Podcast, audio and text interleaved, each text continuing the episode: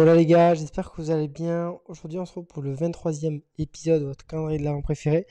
Plus j'ai dans l'épisode, plus je me suis un petit peu livré. Je pense que vous l'avez vu. Du moins j'ai essayé de le faire.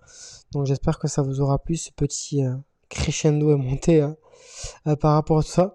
Aujourd'hui je vais être un petit peu intime par rapport à moi parce que je vais vous parler de mon stress chronique, de comment je deal avec mon stress, euh, qu'est-ce que le stress chronique, etc. c'est une partie de moi assez intime parce que, en fait, j'ai toujours remarqué que j'étais un grand stressé, un grand anxieux, et euh, je m'en suis rendu compte par rapport surtout à des choses conscientes, entre guillemets, que je vivais, mais, euh, mais en fait, genre, il y a des symptômes que, que je captais pas, qui m'arrivaient, etc. Et pour moi, j'étais juste là en mode, bah, je suis stressé. Parce que, en fait, j'avais le reflet de mon papa qui était très stressé par rapport à son boulot, son quotidien, etc. Donc je me disais, bah, du coup, j'ai dû hériter de ces gènes, et puis euh, voilà, je suis stressé, c'est incurable, etc. Sauf que moi, c'est encore pire, c'est encore pire, et, euh, et en fait, euh, en mettant des mots là-dessus, et en apprenant un petit peu à me connaître, en introspectant, etc., je me suis rendu compte, puis aussi en m'informant, que je faisais du, stress chronique. Donc de manière consciente, c'est c'est voilà, les symptômes et la cause que j'ai vue sur Internet. C'est voilà en, tapant euh, directement euh, euh, les trucs, ce que je ressentais, etc. Après, de manière inconsciente, ou oui, il y avait des symptômes, mais que je captais pas, c'était souvent le fait de me ronger les ongles, le fait de stresser pour rien, c'est-à-dire que, je sais pas, genre, je vais avoir la porte de chez moi qui va claquer, enfin, claquer c'est un grand mot, mais je vais entendre un petit bruit à mon étage, je vais avoir de suite une montée en température, ou je sais pas, genre au boulot par exemple, je vais, euh, je vais stresser parce que j'ai peur de faire trop mousser le lait. J'en sais rien. C'est des trucs tout bêtes, parce qu'en fait, euh, l'erreur est humaine et ça arrive. Mais c'est vraiment, je stresse pour rien. C'est un truc de barjo. Un truc de barjo. Euh, pareil pour la boue dans le ventre, c'est aussi un truc où je stresse pour rien. Vraiment, d'avoir la boue dans le ventre souvent, pour n'importe quoi. même pour m'inquiéter. Je m'inquiète pour tout et rien. Par rapport aux personnes et par rapport à moi c'est un truc de barjo. Ça, c'était vraiment les trucs inconscients qu'en fait je vivais, donc qui n'étaient pas agréables à vivre, mais que je me rendais pas compte parce qu'en fait c'était tellement ancré en moi et que j'avais tellement l'habitude de les faire au quotidien que pour moi, enfin voilà, ça faisait juste partie de ma personne et puis basta. Sauf qu'en fait, c'était juste l'expression de euh, mon stress chronique.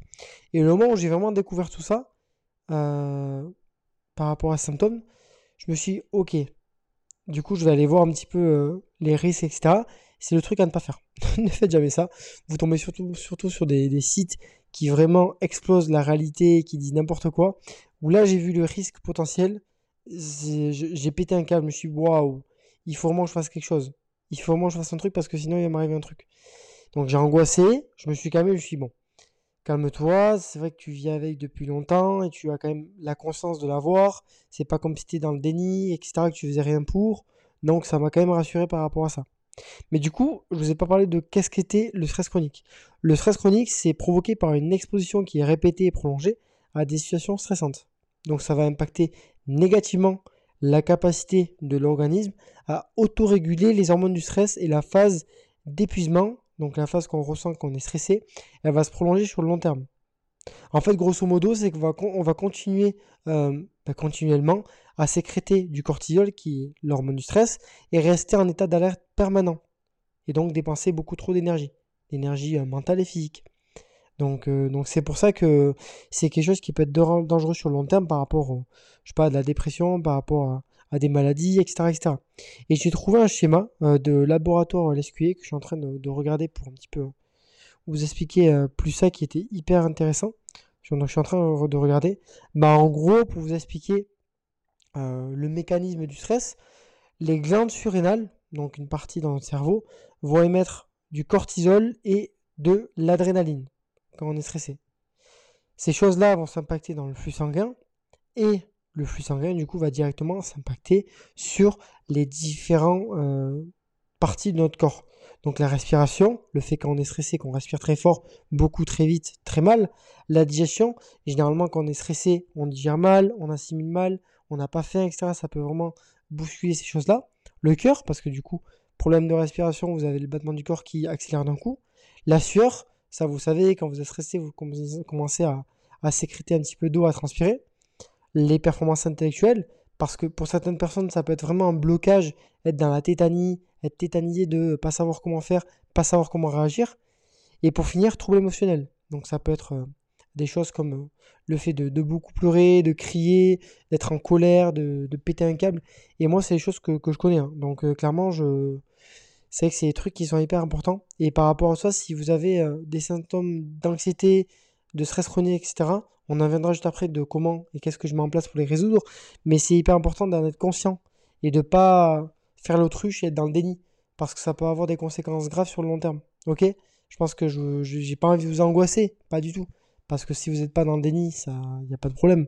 Mais si vous l'êtes et que vous faites semblant d'eux, ça peut être dangereux sur le long terme. Alors, du coup, par rapport aux solutions que, que j'ai mis en place, moi, à l'heure actuelle, la solution que je voudrais le plus mettre en place, mais qui n'est pas une priorité, et ça ne veut pas dire que du coup je ne mets rien en place, c'est de faire une thérapie. Une thérapie un petit peu pour savoir d'où c'est que ça vient, etc. etc. Parce qu'en fait, j'ai eu la réponse par rapport à ça parce que je croyais que ça venait de mon papa, alors que pas du tout. En fait, ma maman, elle m'a dit que si j'étais aussi autant anxieux et stressé, c'est qu'elle a failli me perdre quand j'étais euh, quand j'étais gamin. En fait, il y a un caddie euh, quand elle faisait des courses qui lui rentrait dedans, une personne qui n'a pas fait attention.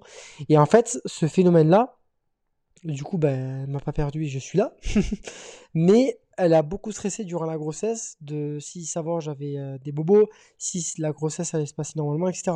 Et en fait, cette transmission, du coup, ça a un impact directement sur moi. Donc ça, déjà, c'est un truc qui explique euh, le truc. Mais j'aimerais bien creuser avec une thérapie pour savoir un petit peu d'où c'est que ça vient, parce que je sais qu'il y a des trucs de mon enfance qui ont dû vraiment avoir un impact multiplicateur par rapport à ça, et que ça a dû vraiment jouer. Donc j'aimerais bien savoir. Mais à l'heure actuelle, ce que je mets en place, et ce que je vous conseille de faire, c'est d'écrire. Écrire les pensées que vous avez, écrire les choses que vous ressentez, etc. Ça, c'est un truc qui peut vraiment décharger le stress que vous encaissez.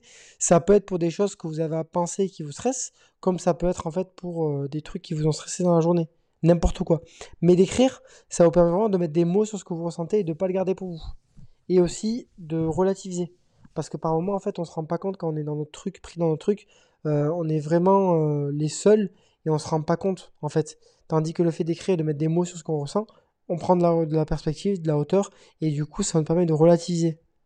Et donc, du coup, de vraiment éviter d'avoir le stress, euh, de voir le stress comme le monstre, là, le dernier boss de Mario, mais plutôt comme, ok, je peux y arriver, il n'y a aucun problème. Et du coup, la deuxième chose, du coup, comme je dis, c'est de commencer une thérapie parce que forcément, il y a des choses à aller creuser et des choses que vous vous souvenez pas. Vous savez, dans le cerveau, il y a toujours des choses dont on se souvient. Le cerveau, il fait un tri. Vous savez pas trop pourquoi, mais en fait, il y a toujours un lien par rapport aux émotions, par rapport à ce que vous avez vécu. Donc ça, c'est un truc que j'aimerais bien mettre en place. Et euh, je vous encourage, si vous avez l'occasion, si vous avez le temps par rapport à ça, de vraiment le faire. Parce que ça peut vraiment vous aider par rapport à tout ça. Ok? Euh, C'était un court épisode, mais je pense que j'ai dit vraiment l'essentiel et surtout, j'espère vous avoir donné de bons conseils sur le côté de, de dealer avec son stress et l'anxiété, même si c'était assez court. En tout cas, j'ai trop hâte parce que demain c'est le 24, donc ça va être le réveillon, ça va être trop cool, je vais retrouver toute ma famille. J'ai vraiment hâte, et aussi de vous retrouver pour le dernier épisode. J'espère que ça vous aura plu. Euh, franchement, n'hésitez pas à bombarder 5 étoiles le podcast parce que moi j'aurais pris un kiff de ouf. Et sur ce, je vous fais de bisous parce que on se retrouve demain pour le dernier épisode du mois de décembre.